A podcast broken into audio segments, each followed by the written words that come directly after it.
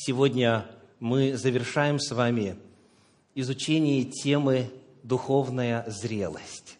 Этому вопросу на данный момент было посвящено шесть проповедей, и сегодня заключительная седьмая. Вот темы, которые прозвучали. «Сколько вам лет?» Знак вопроса. «Каков ваш духовный возраст?» Далее тема «Рождение свыше». Затем «Духовные младенцы», Далее духовная юность, двоеточие, сила, духовная юность, двоеточие, победа над дьяволом, духовные родители. И вот сегодня наша тема – обожение. Обожение. Ударение на второй слог. Обожение. Странное название, правда?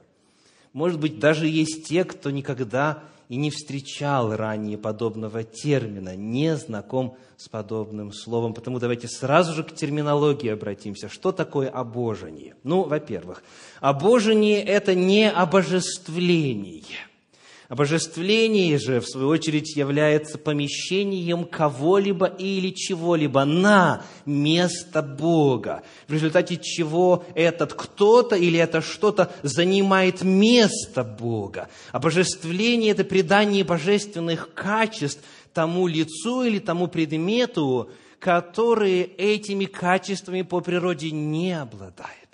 А обожение радикально отличается от обожествления вот чем. Хочу предложить вам определение этому понятию согласно словарю «Основы духовной культуры». Вот что написано там касательно термина «обожение» в статье, посвященной этому слову. Обожение – это процесс воплощения в себе и в своих деяниях образа Божия. Вот что такое обожение. Еще раз. Это процесс воплощения в себе и в своих деяниях образа Божия – этот термин чаще всего используется в восточных направлениях христианства, в этих богословских системах. На английский язык для тех, кто сейчас работает над вашими sermon points, это звучит так. Uh, theosis. Это T-H-E-O-S-I-S. Обожение. То есть, когда в естестве человека, которое поражено было грехом, давным-давно, еще в лице наших прародителей Адама и Евы, и дальше удручено было грехом на протяжении всех тысячелетий истории Земли, когда естество человеческое все более и более накапливало в себе грехи, страсти, похоти нечестивые устремления, когда в этом человеке начинается восстановление образа Божия, а Божение, попросту говоря, это уподобление Богу. Вот о чем пойдет речь сегодня. Я продолжу чтение определения термина «обожение» из словаря «Основы духовной культуры». Это процесс воплощения в себе и своих деяниях образа Божия через посредство выполнения законов, данных им. И путь указан в определении. И мы обязательно к этому вернемся сегодня. Но далее сказано, согласно христианству, человек сотворен Богом и по природе своей богоподобен. Согласны? «Сотворим человека, — сказал Господь, — по образу нашему, по подобию нашему». Человек изначально был сотворен замыслом отражать образ и подобие Божье. И потому, дальше продолжает словарь, жизнь его должна быть путем обожения, что включает в себя вхождение человека в веру, достижение благодати, одухотворении души и тела. То есть этот процесс, он охватывает все сферы человеческой природы, всю конституцию человеческой антропологии. Обожение – это факт внутренней жизни человека, его морального совершенствования, понимания им греха, порочности страстей, смирение и покаяние. В известном смысле обожение есть духовно-нравственное воспитание, личное становление посредством высшей творческой силы. Редко, когда определение бывает настолько полным. Но вот здесь именно такой случай. Здесь указано и что такое обожение, и в каких сферах оно проявляется, и какие ресурсы даны для этого, и какие конкретные механизмы существуют для достижения этой масштабной великой цели. Вот наша тема сегодня. Давайте, во-первых, удостоверимся в том, что Священное Писание, Слово Божье в действительности содержит подобные идеалы. В действительности ли мы должны становиться подобным Богу, восстанавливая в себе Его силою, Его божественный образ. Библия очень много об этом говорит. Я приглашаю вас взглянуть кратко хотя бы на три отрывочка. Первый из них – это Евангелие от Матфея, 5 глава, 48 стих. Матфея 5, 48. 5 глава, 48 стих. Читаем. «Итак, будьте совершенны, как совершен Отец ваш Небесный». Матфея 5, 48. Идеал очень высок. Будьте совершенны, как совершен Отец ваш небесный. И чуть ранее указана причина. Давайте посмотрим на 45 стих, Матфея 5, 45. «Да будете сынами Отца вашего Небесного». Если вы сыны Небесного Отца, если вы дети Небесного Отца, то, соответственно, Ему должны уподобляться, на Него должны быть похожи. Итак, будьте совершенны, как совершен Отец ваш Небесный. Еще один отрывочек – это послание в Колоссы, первая глава, стихи с 9 по 11. Колосинам, первая глава, стихи с 9 по 11. «Посему и мы, с того дня, как о сем услышали, не перестаем молиться о вас и просить, чтобы вы исполнялись познанием воли Его, во всякой премудрости и разумении духовном, чтобы поступали достойно Бога, во всем угождая Ему, принося плод во всяком деле благом и возрастая в познании Бога, укрепляясь всякою силою по могуществу славы Его, во всяком терпении и великодушии с радостью Итак, вот наша цель – поступать достойно Бога. Поступать, жить, то есть, вести себя, то есть, достойно Бога. И еще один отрывочек в качестве напоминания об идеале обожения, уподобления Богу, который оставлен на страницах Священного Писания, мы откроем сейчас послание апостола Павла к Титу – апостол Павел, послание к Титу, вторая глава, стихи с 11 по 14. Титу, вторая глава, стихи с 11 по 14. «Ибо явилась благодать Божия, спасительная для всех человеков, научающая нас, чтобы мы, отвергнувши нечести и мирские похоти, целомудренно, праведно и благочестиво жили в нынешнем веке, ожидая блаженного упования и явления славы великого Бога и Спасителя нашего Иисуса Христа, который дал себя за нас, чтобы избавить нас от всякого беззакония и очистить себе народ особенный, ревностный к добрым делам. Вот еще один отрывок, который показывает нашу с вами цель. Итак, давайте вернемся к 11 стиху этой второй главы послания к Титу. Там указывается первое действие Божьей благодати. Каково оно? Посмотрите на экран. Спасительная благодать. Явилась благодать Божия спасительная для всех человеков. И чуть дальше, 14 стих, 2 глава, 14 стих, который дал себя, то есть Иисус Христос, который дал себя за нас, чтобы избавить нас от всякого беззакония. То есть вот это спасение, оно приходит благодаря жертве Иисуса Христа. Это то, что дается именно по благодати, без э, всякой заслуги со стороны человека. Благодать, во-первых, спасает. благодать спасительная. И дальше благодать, дав спасение, силою Христовою, ведет человека, мы теперь читаем 12 стих заново, Титу 2 глава 12 стих, научающая нас, та же самая благодать, не какое-то иное Божье действие, не какая-то иная деноминация внутри христианства. Тот же самый Господь, тот же самый Иисус, та же самая благодать. Вот эта благодать, которую мы получаем в опыте спасения, далее учит нас чему? Чтобы мы, отвергнувши нечестие и мирские похоти, целомудренно, праведно и благочестиво жили в нынешнем веке. Теперь читаем вторую половину 14 стиха.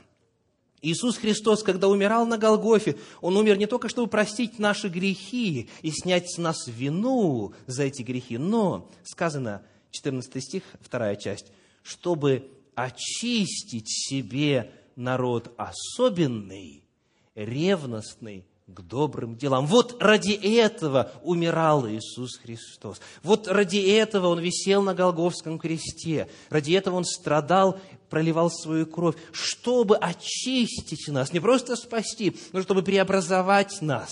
Потому у нас благодать, во-первых, спасительная, во-вторых, благодать научающая и преобразующая – вот это Божья цель для всех, чтобы каждый, кто спасен, стал подобен Богу. Будьте сынами Отца вашего Небесного. Будьте совершенны, как совершен Отец ваш Небесный.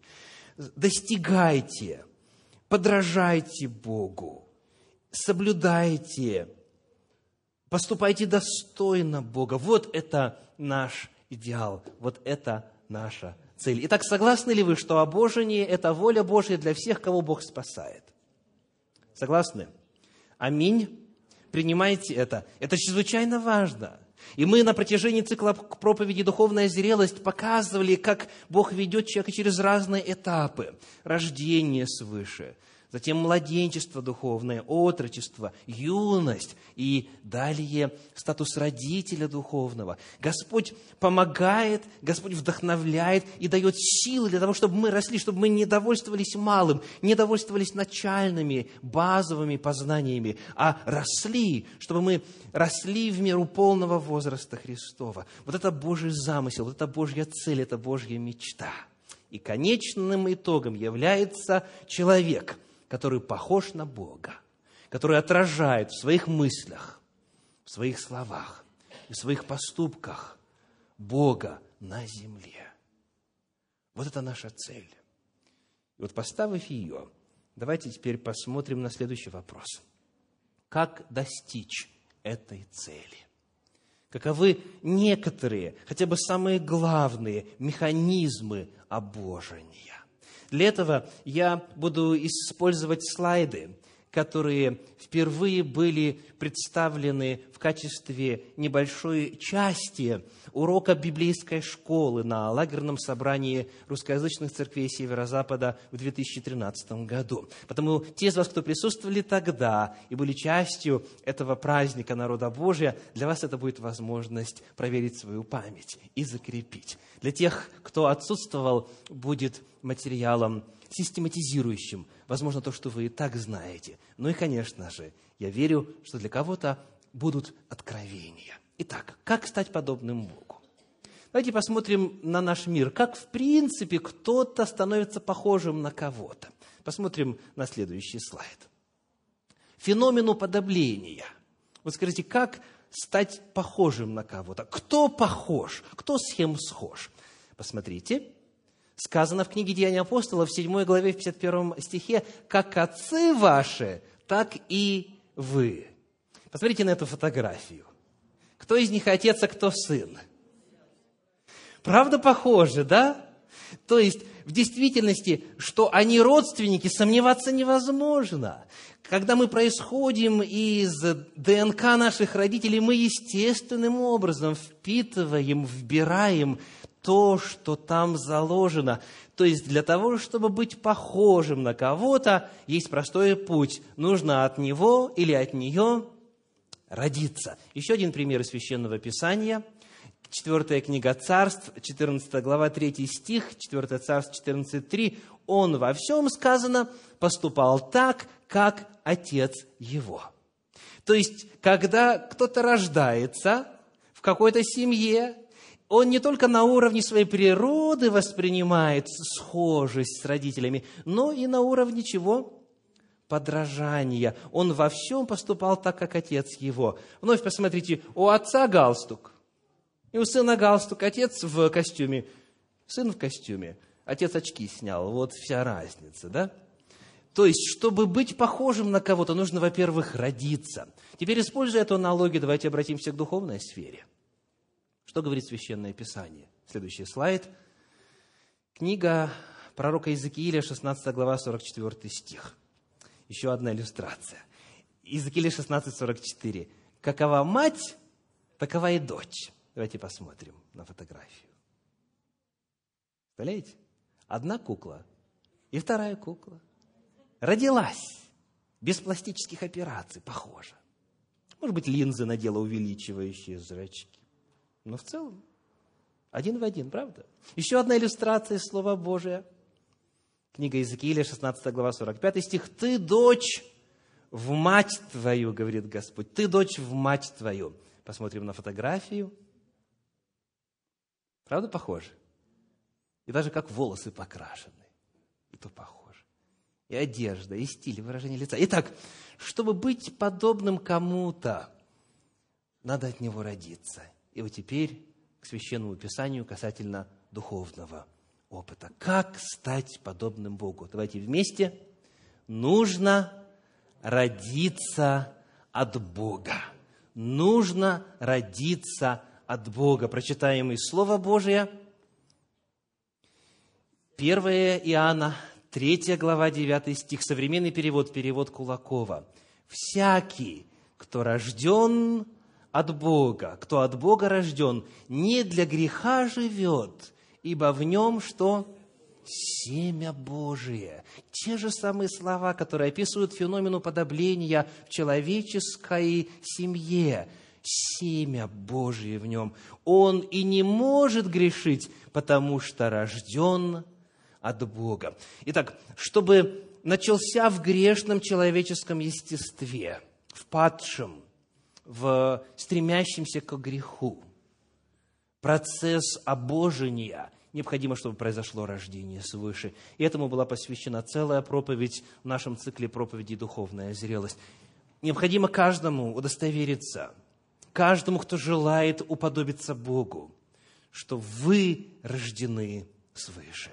И это можно проверить. Еще один аспект. Как еще можно стать похожим на кого-то? Давайте посмотрим следующий слайд. Феномен уподобления, он идет не только генетическим путем, но еще и вот каким. Книга Бытие, 2 глава, 20 стих. Сказано, «Но для человека не нашлось помощника, подобного ему. Вот когда Бог сотворил Адама и Еву, то они изначально были похожи, они изначально были схожи, так? Но когда мы сегодня смотрим на мир, то муж и жена, жених и невеста, юноша и девушка, помышляющие о супружестве, часто, наоборот, таки очень не похожи друг на друга – но скажите, что происходит в течение их совместной жизни? Вот посмотрите на эту милую пару. Что вы можете о них сказать? Разве не скажешь, что это муж и жена? Обязательно, это муж и жена. Смотрите, и строгость выражения лица, и суровость, и пуританский взгляд на жизнь, и, естественно, общие вилы одни на двоих. Когда люди живут вместе, муж и жена, проводят много времени вместе, день за днем, год за годом, десятилетие за десятилетием, они становятся друг на друга похожи. Они именно уподобляются друг другу. Давайте еще одну иллюстрацию, еще одну иллюстрацию феномену уподобления. Сказано в книге пророка Осии в 9 главе, в 10 стихе так. «И сами стали мерзкими, как те, которых возлюбили». Если человек начинает кого-то любить, и если, скажем, этот, кого он любит, недостоин его любви, то все равно вот эта любовь, она создает условия, при которых происходит естественным образом подражание объекту любви. Вот посмотрите на эту пару. Похожи? Похожи. Мы э, не будем сейчас задавать вопрос о том, кто из них на кого больше повлиял. Но явно, что одного поля ягода, правда? Пара, муж с женой, прожили вместе, друг на друга влияли. То есть, если вы начинаете кого-то любить, или хотя бы вам кто-то начинает нравиться, это в особенности ярко проявляется в детском, в подростковом возрасте. Приходит ваша дочь э, в очередной раз домой после общения с подружками, и вы вдруг начинаете замечать у нее слова «паразиты». Так? Откуда взялись? В доме у вас это не принято. Никто у вас в семье так не выражается – но у нее раз, и два, и три, и четыре, и потом начинаем анализировать, оказывается, любимая подружка именно так разговаривает, именно так выражает свою мысль.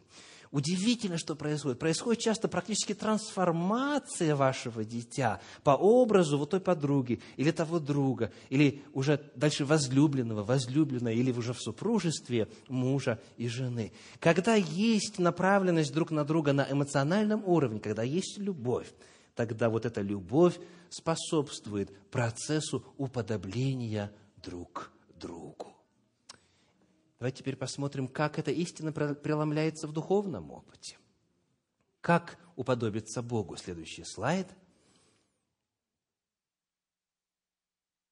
Как стать подобным Богу? Первый ответ, помните? Необходимо родиться от Бога. И второй ответ – необходимо проводить с Богом время. Именно общение, именно проведенные часы вместе, вот в такой очень близкой среде общения, при наличии чувств друг к другу, именно вот это изменяет личность. Проводить время в общении с возлюбленным, с возлюбленной. Посмотрим, как это описано в Священном Писании. В подлиннике апостольских писаний – в греческом языке используется глагол метаморфоо. Отсюда в русском языке метаморфоза. Метаморфо – это преобразовывать или преображаться. Я хочу предложить вам несколько отрывочков, которые используют в оригинале этот термин. Послание к римлянам, 12 глава, стихи 1 и 2. Римлянам 12 глава, стихи 1 и 2. «Итак, умоляю вас, братья, милосердием Божиим. Представьте тела ваши в жертву живую, святую, благоугодную Богу для разумного служения вашего. И не сообразуйтесь с веком сим, но преобразуйтесь обновлением ума вашего, чтобы вам познавать, что есть воля Божия, благая, угодная и совершенная. Преобразование начинается с мировоззрения. Преобразуйтесь обновлением ума вашего, познавая волю Божью. Всякий человек, который родился свыше, должен теперь проводить время в том, чтобы продолжать познавать волю Божью, продолжать находиться в состоянии преобразования своего ума. Здесь, дорогие, недопустимы фразы «я познал Бога» или «я познал истину». Ибо глагол, содержащий призыв к преобразованию, он находится в форме, не предполагающей и не допускающей прекращения этого процесса. Еще раз, преобразуйтесь обновлением ума вашего. Это постоянный процесс, чтобы дальше познавать, не познать, а именно познавать, то есть постоянно находиться в процессе познания воли Божьей. Вот таким образом Господь через Свое Слово, через Священное Писание оказывает влияние на нас. И мы проходим процесс обожения, уподавления Богу, потому что на уровне мировоззрения Божьи мысли становятся нашими мыслями, Божьи идеалы становятся нашими идеалами. Где еще используется этот глагол «метаморфо»? Второе послание Коринфянам, 3 глава, 18 стих. Второе Коринфянам, 3 глава, 18 стих говорит. «Мы же все открытым лицом, как в зеркале, взирая на славу Господню, преображаемся в тот же образ, от славы в славу, как от Господня Духа. Как мы преображаемся? Взирая на славу Господню. Человек преображается в тот образ, на который смотрит. То, что человек созерцает, то, во что проникает, то, во что мысль его и разум его, интеллект его направлен, в то он и трансформируется, в то он и преображается. Потому сказано, сказано, взирая на славу Господню, мы преображаемся. Вы знаете, вместо того, чтобы думать о том, что на земле здесь неладно, конфликт в одной стране и в другой, и между ними, и третья страна, и все остальные десять стран тоже помогают. И об этом можно думать, и новости об этом смотреть, и об этом с семьей своей говорить, и на это время тратить, не имея никакой возможности ничего извлечь созидательного отсюда. Вместо этого взирайте на славу Господню. Потратьте эти 15 минут или час, или сколько времени вы посвящаете тому, что не назидает, что не есть добродетель и похвала, что не приносит никакой пользы в конечном итоге. Вместо этого посвящайте время, взирая на славу Господню. Читайте о Господе, о Его благости, о том, каков Он, размышляйте, о горнем помышляйте, а не о земном. И это путь преображения. Еще одно место Священного Писания. Евангелие от Луки, 9 глава, стихи с 27 по 30. Это описание одного эпизода из служения Иисуса Христа на горе Преображения. Евангелие от Луки, 9 глава, стихи с 27 по 30. «Говорю же вам истинно, это слова Христа. Есть некоторые из стоящих здесь, которые не вкусят смерти, как уже увидят Царствие Божие. После сих слов, дней через восемь, взяв Петра, Иоанна и Иакова, зашел он на гору помолиться. И когда молился, вид лица его изменился, и одежда его сделалась белою, блистающую. И вот два мужа беседовали с ним, которые были Моисей и Илия. Это уникальный отрывочек рассказывающий о том, как ученики увидели Царствие Божие, пришедшее в силе. И это Царствие Божие было продемонстрировано в природе Иисуса Христа, как Он изменился, как Он преобразился перед ними. Скажите, вследствие чего это произошло в опыте Спасителя? Когда это произошло? Читаю заново. 9 глава Евангелия от Луки – 29 стих. «И когда он молился». И когда он молился, вид лица его изменился, и одежда его сделалась белою, блистающую. И Иисус Христос был преображен вследствие и в результате молитвы. Потому, желая преображения, желая обожения, задайте вопрос – Сколько времени вы проводите в молитве?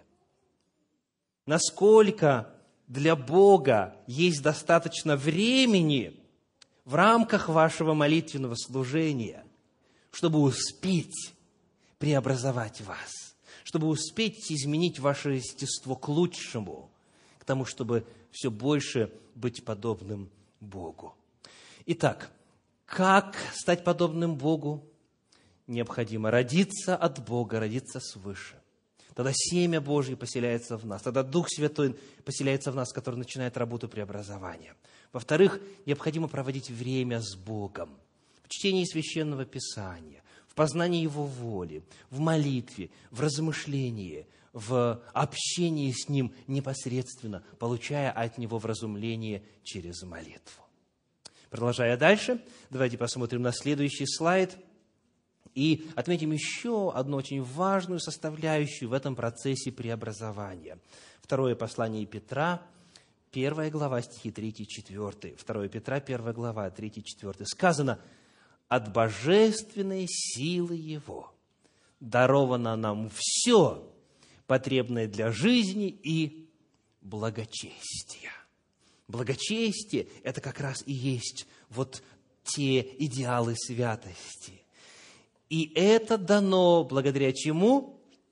Благодаря Божьей силе, от божественной силы Его даровано нам все потребное для жизни и благочестия. Если вы будете читать дальше, там сказано об обетованиях Божьих. Когда мы призываем Божье обетование, когда сказано, например, о человеке, который заключил завет с Господом, что он имеет ум Христов, это обетование. И человек должен прибегать к этому обетованию и провозглашать истинность этого обетования в своей жизни, и востребовать и применять эту Божью силу, чтобы ум Христов в действительности поселился в сознании человека. Касается ли это раздражения, ярости, гнева и крика? Есть обетование о том, что Дух Святой дан нам для того, чтобы взрастить в нас плод Духа.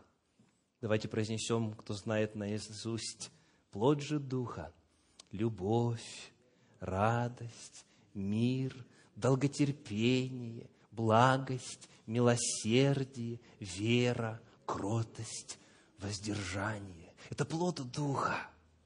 Вот это все только лишь Божьей силой возможно возрастить в себе. Это именно плод Духа, это не плод вашего старания или вашей силы воли.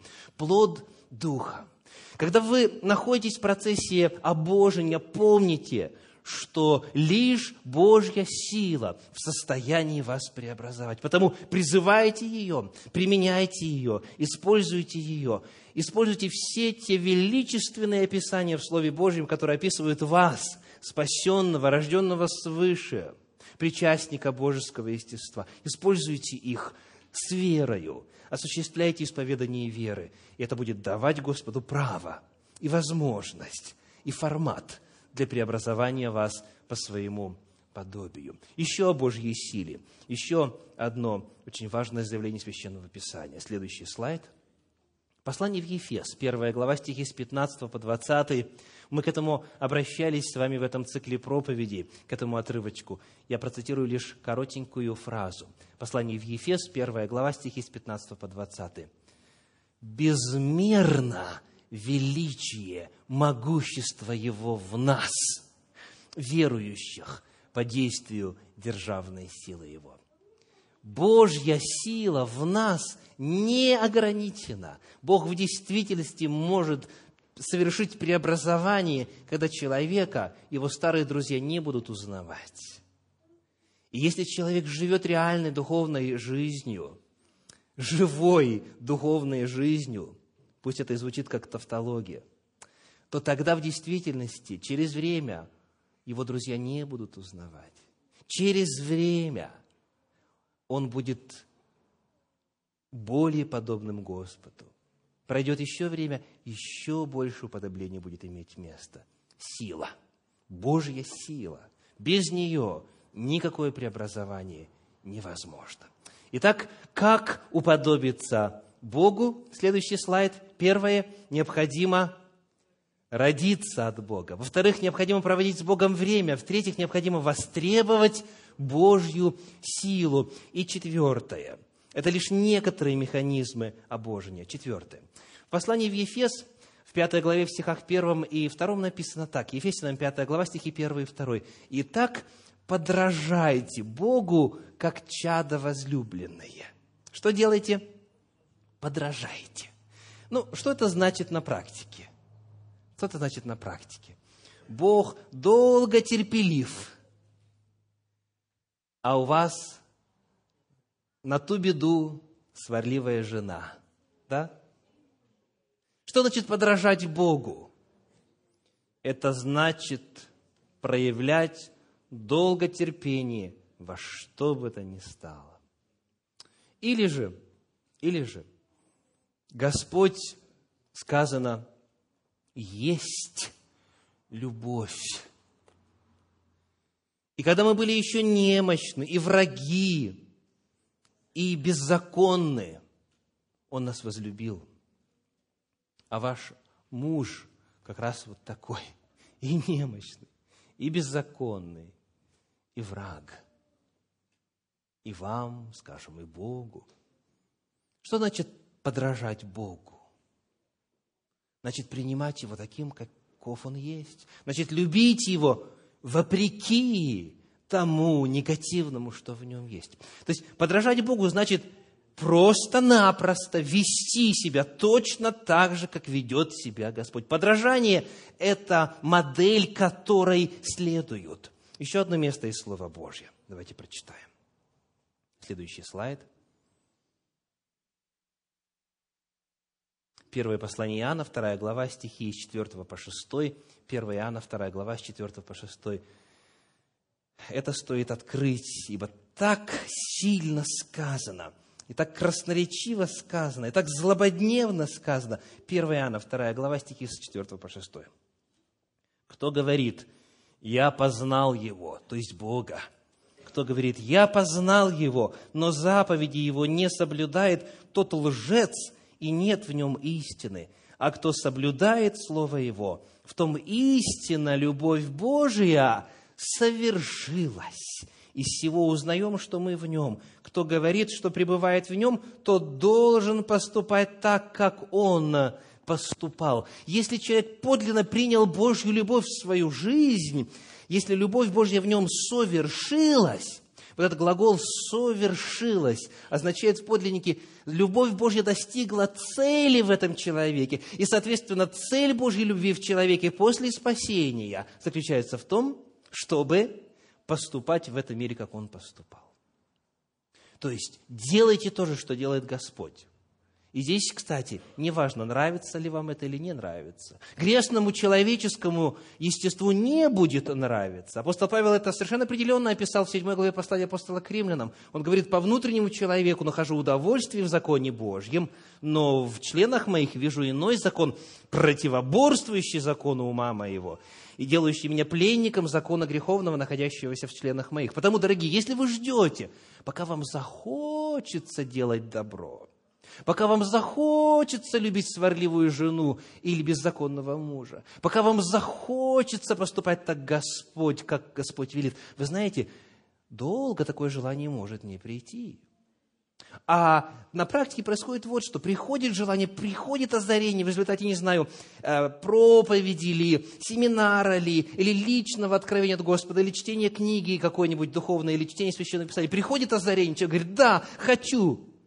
А потом включает телевизор, и жизнь продолжается по-старому. То есть озарение приходит, а потом вся эта волна исчезает. Потому здесь нужна не только лишь вот такая вспышка интереса, как вот то семя, которое быстро взошло, когда его посеяли на неглубокой почве. Помните притчу Христа?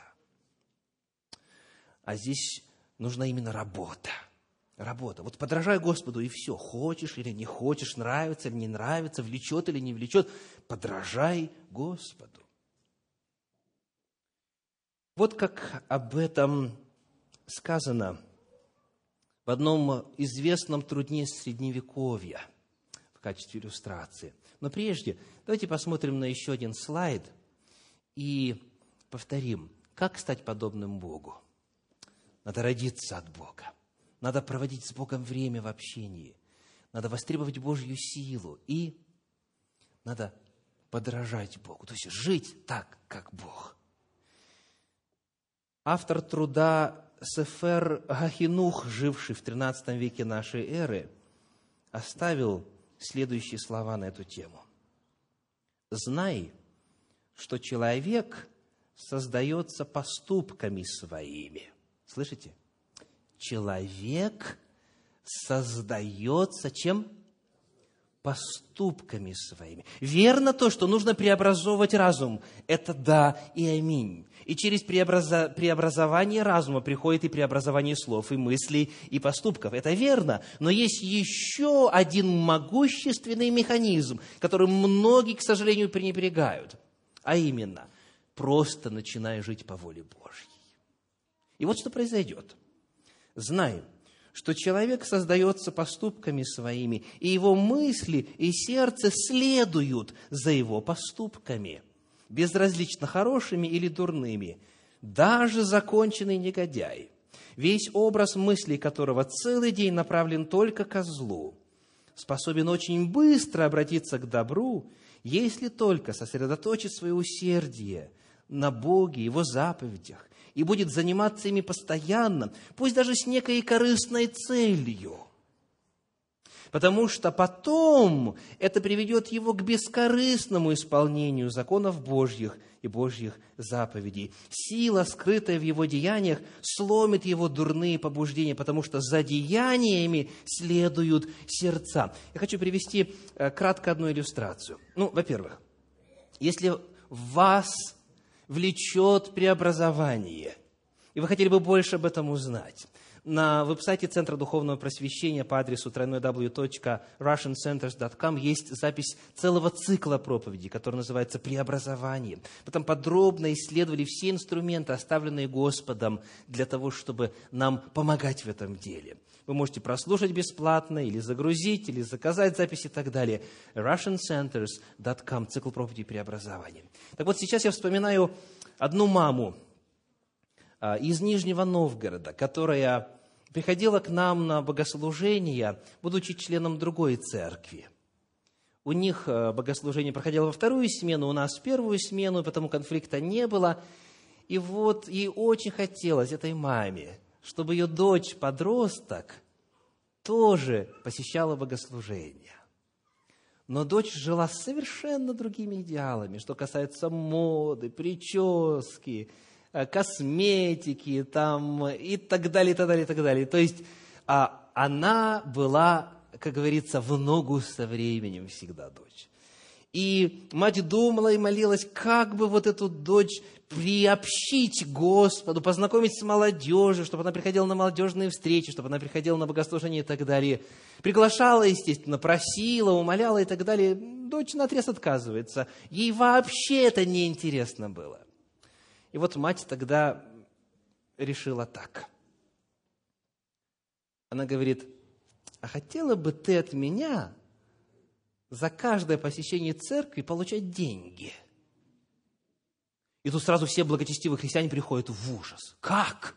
Как? Платить за посещение Дома Божьего? Формировать у ребенка привычку э, к тому, что за богослужение еще и платить надо – но не торопитесь, дорогие, не торопитесь.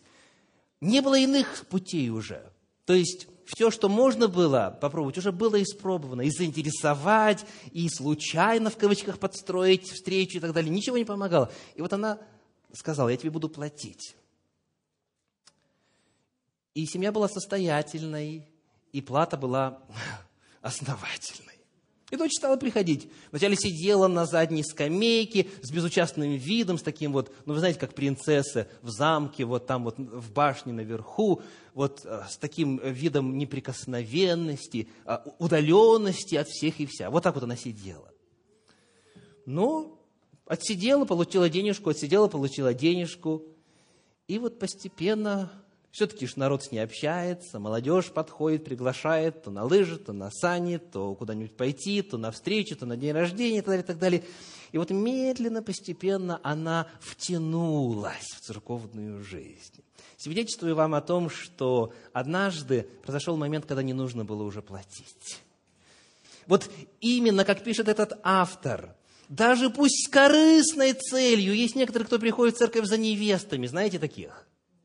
Потому что там целомудренные, чистые, воспитанные, трудолюбивые девушки обретаются да, в церквах. Ну, так говорят. Кто-то приходит для того, чтобы подлечиться, потому что вот смерть смотрит в глаза, и человек говорит, я слышал, что у вас тут молитвы исцеления или о помазании, вот мне тоже надо. И человек приходит из корыстных побуждений. И автор этого труда говорит, не переживайте, это нормально, ничего страшного, ничего страшного. Даже апостолы, если вы вспоминаете, помните, какой вопрос задавали устами апостола Петра? Да, мы оставили все и последовали за тобой. Что нам будет за это? То есть очень часто человек начинает служить Господу из корыстных побуждений. Но главная мысль какая? За деяниями идут сердца. Когда человек начинает жить в формате Божьей воли, когда он просто начинает исполнять Божьи заповеди, то сам факт исполнения Божьих заповедей теперь действует в обратную сторону. Не только обновление ума трансформирует поступки, но и поступки трансформируют изменения и производят изменения ума. И это очень-очень важный механизм. Никогда не пренебрегайте. Даже если вам не хочется, просто начинайте делать то, что Господь велит. Через время вы поймете смысл этого, через время обретете радость в этом, и еще через время обнаружите, что вы поменялись. Вот эта жизнь в Боге, эта жизнь по Божьей воле, она сделала вас другими. Наконец, заканчиваю э, выдержку из этого труда Сефер Хахинух. Наоборот написано – даже совершенный праведник, сердце которого кристально чисто, все помыслы которого направлены только к Богу и заповедям Его. Если начнет постоянно много времени уделять какому-нибудь позорному делу, например, если правитель заставит его заняться какой-нибудь недостойной работой, против его желания назначив его на соответствующий пост, не пройдет много времени, как этот совершенный праведник станет законченным негодяем. Потому что, как я уже сказал, деяния каждого человека оказывают на него сильнейшее воздействие, и это чистая правда, давно и хорошо известная. Следовательно, хорошенько проверь, обращается автор с призывом, каким делом и каким ремеслом ты занимаешься. Потому что не ты их определяешь, но они определяют тебя.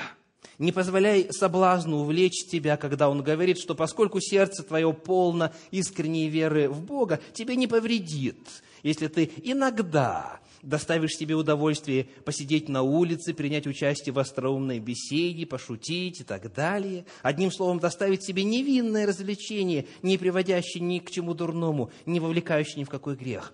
Ведь у тебя, уговаривает соблазн, тоже есть сердце, как и у других людей, но ты крепче их в вере. Нечего бояться, что они увлекут тебя за собой. Нет, сын мой, остерегайся их, потому что они поймают тебя в свои сети. И последнее высказывание, утверждение Рамбама в главе 4 из его книги «Шмона Праким». «Знай, что ни достоинства, ни недостатки характера не возникают и не закрепляются в душе без многократно повторяемых в течение продолжительного времени действий, соответствующих данной черте характера, пока они не войдут в привычку.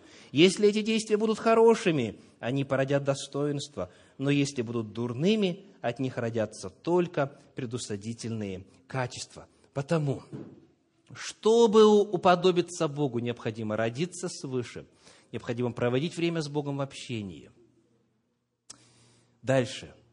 Необходимо что делать? Воспользоваться и востребовать Божью силу, без которой никакое преобразование невозможно.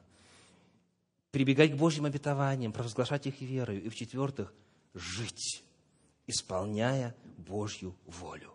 Многократно повторенный поступок формирует привычку, сумма привычек образует характер, характер определяет судьбу. Никогда, дорогие, не пренебрегайте значимостью отдельно взятого поступка. Деяния формируют мировоззрение. Потому, желая преобразовываться, живите по Божьей воле. И скоро это станет и естественным, и приятным, и легким делом. А главное, будет яркий, конкретный результат. Заключительная цель духовной зрелости, таким образом, это уподобление Богу. Чтобы можно было, посмотрев на этого человека, сказать, он был с Иисусом, она была с Богом. Это Божий человек. Это человек от Бога. Пусть именно это исполнится в жизни и духовном опыте всех присутствующих, и всех, кто будет слушать и смотреть запись этой проповеди. Используйте время отведенное вам на земле, с пользой. Уподобляйтесь Богу. И пусть процесс обожения в вашем духовном опыте никогда не прекращается. Аминь.